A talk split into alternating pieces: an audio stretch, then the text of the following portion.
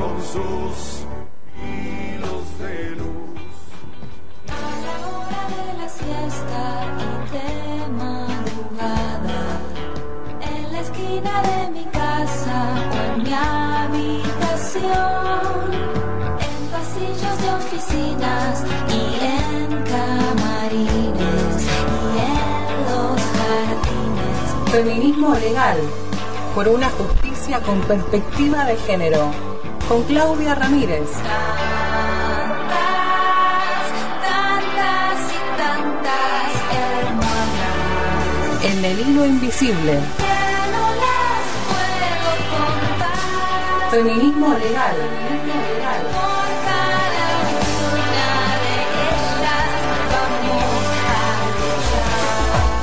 Si la justicia es machista, que sea feminista la memoria. Llegó la hora de la resurrección. Hay que salir a la calle y no esconderse y hablar, solamente hablar. Ya pasó lo que tenía que suceder. Saludamos a esta hora en el hilo invisible a Claudia Ramírez. Buenas tardes, Claudia, ¿cómo estás? Hola Pau, hola a todos. Bueno, bien. La verdad que hoy, eh, bueno, en el Día Internacional del Orgullo, eh, quería que charláramos un poco de la ley que se aprobó el viernes, la ley de cupo para las personas travestis, transexuales y transgénero, eh, para el cupo laboral para el sector público nacional. Yo Un pensaba derecho mucho muy muy importante. muy que- importante. La verdad que a mí me emocionó porque después del 29 de diciembre que logramos el, el- la IVE, la interrupción voluntaria del embarazo, eso, ese fue otro gran hito.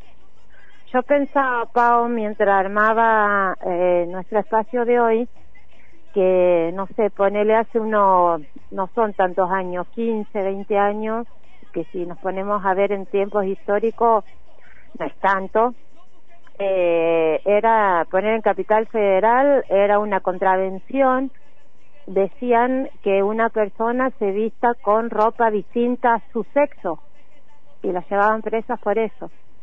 O sea, y eso se logró gracias a la lucha, ¿no?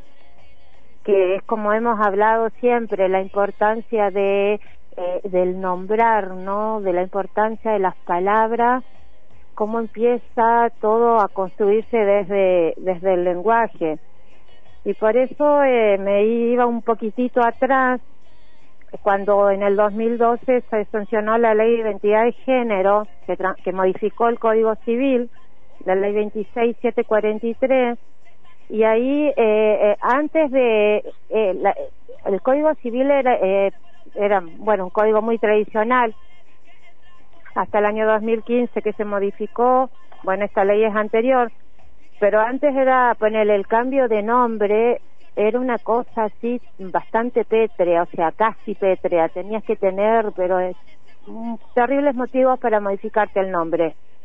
Cuando se sanciona la ley de identidad de género te dice que, bueno, te establece algunos casos de cambio de nombre, pero te dice de manera general siempre ju- justos motivos.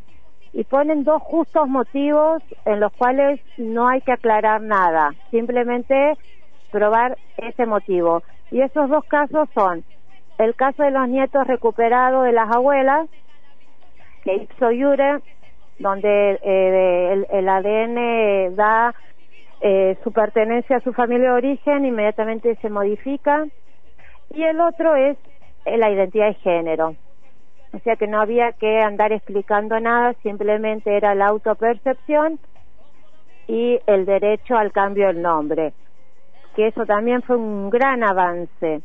Y ahora el viernes con la ley de cupo laboral para las personas travestis, transexuales y transgénero. Esto es un, como una continuación de un decreto que del Poder Ejecutivo del año pasado, que es el decreto del cupo laboral travestis trans en el sector público nacional. Eso salió por decreto, fue llevado después al Congreso, aprobado por diputados y el viernes ampliamente por eh, el Senado, muy ampliamente realmente, porque creo que fue un voto en oposición, cinco abstenciones, todos los demás a favor. El Senado, que es eh, la Cámara más tradicional al lado de diputados. Esta ley, que se llama Diana Zacayán y Loana Berkins, ¿no? En honor a nuestras compañeras, eh, dice que eh, las personas travestis, transexuales y transgénero eh, tienen el derecho a ocupar el 1% del total de los cargos y que se aplica a todas las modalidades de contratación vigentes y que se hace una reserva de puestos, o sea que donde no esté aún cubierto el cupo, se debe reservar para garantizar que sea ocupado por una compa o un compa eh, trans. Abarca entonces, como ya dije, travestis, transexuales y transgénero. Y también importante dice acá la ley que es que les corresponde hayan o no efectuado la rectificación registral del sexo y el cambio de nombre de pila en el documento. Porque sabemos también que eso es una opción. Eh, después dice que se va a abrir un registro de anotación voluntaria eh, para los quienes aspiren a trabajar en el sector público nacional. Este registro eh, que está muy bueno porque ¿qué es lo yo que rescato de las palabras, que es lo que siempre rescato. Eh, dice que mm, las personas que se inscriban, dice, no se considerará más requisito para el ingreso que la idoneidad. Que eso no es ni más ni menos que lo que dice el artículo 16 de la Constitución Nacional, que dice que el, el derecho al acceso al sector público lo único que requiere es probar la idoneidad. O sea que a nadie le tiene que importar el género o el sexo, simplemente la idoneidad, como nos cabe a cualquiera. Acá tuvimos que crear una ley que no debería ser así, pero bueno, tuvimos que crear una ley para que eh, ese cupo no sea cubierto solamente por eh, la heterosexualidad cis. No debería existir una ley, pero bueno, estamos en un proceso de transformación y sabemos que las cosas no van a fluir para el Estado, sino que al Estado hay que llevarle las transformaciones y generar que se plasmen en una ley, en este caso una ley. Estas transformaciones que siempre hablamos también desde, desde el lenguaje que tiene que ver con lo cultural, ¿no? con, con, ir construyendo nuevos imaginarios de una sociedad con más derechos y más justa. Claro, porque mira, incluso tomando las cuestiones más tradicionales del derecho, cuando nosotras, eh, cuando en el derecho se habla de fuentes del derecho, que es el de dónde surgen, de dónde salen las leyes que nos rigen, lo formal es el Congreso o un decreto, pero lo material son las transformaciones culturales y sociales que van llevando u obligando a que se creen o se modifiquen las leyes. Y este, todo esto, este material, esta fuente material, es lo que ha logrado todas las transformaciones.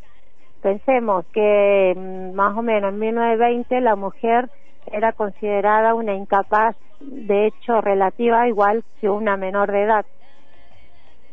Y hoy tenemos una vicepresidenta que fue presidenta, o sea, pasamos de ser una incapaz a ser presidenta.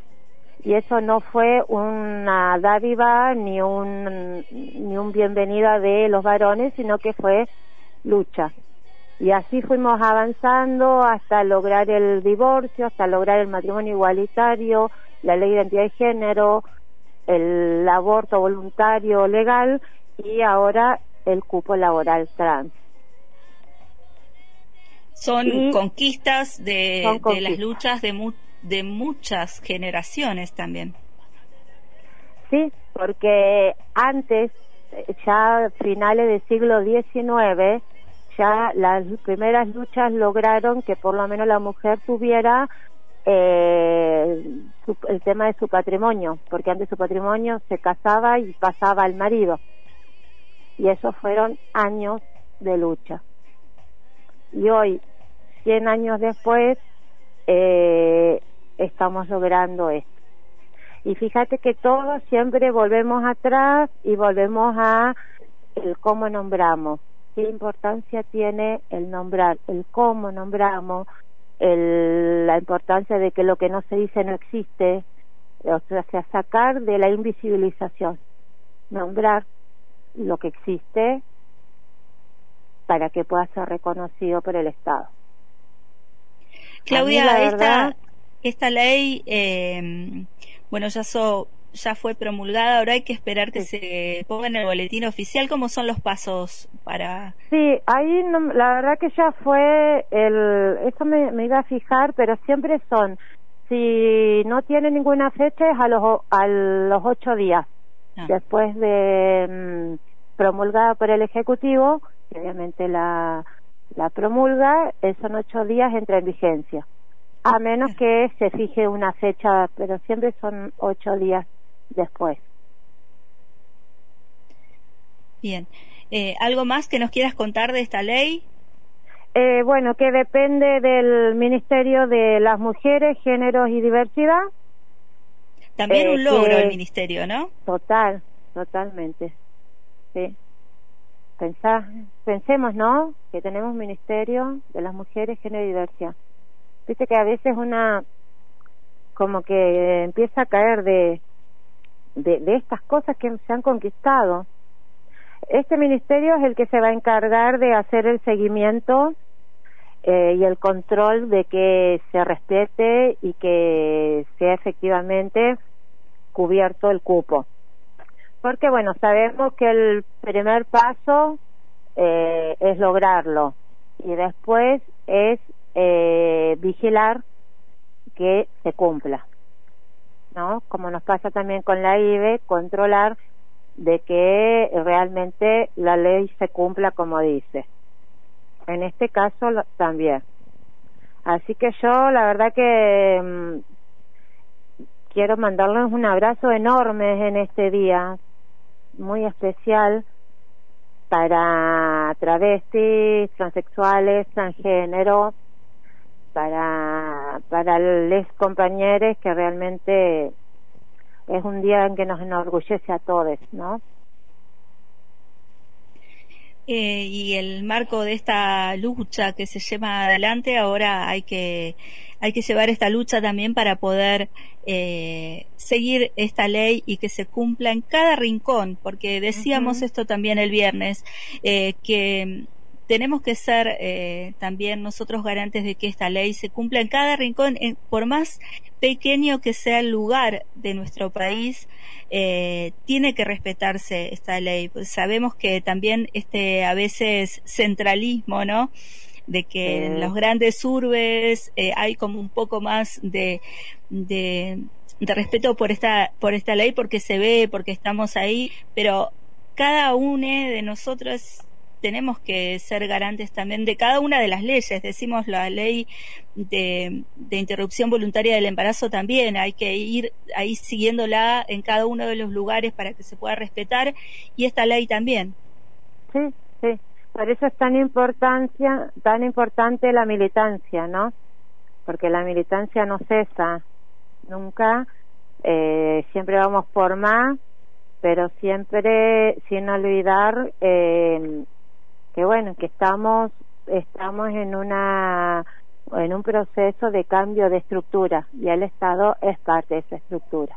Por lo tanto, si no lo estamos eh, entre todos, eh, como vos decís, eh, no somos garantes, eh, bueno, no queremos una ley muerta, queremos una ley activa y aplicable y aplicada. Bueno, Clau, te mandamos un abrazo fuerte. Nos volvemos a encontrar el próximo lunes. El próximo lunes. Bueno, abrazo de arco iris a todos. Feminismo legal en el hilo invisible. Por antena libre.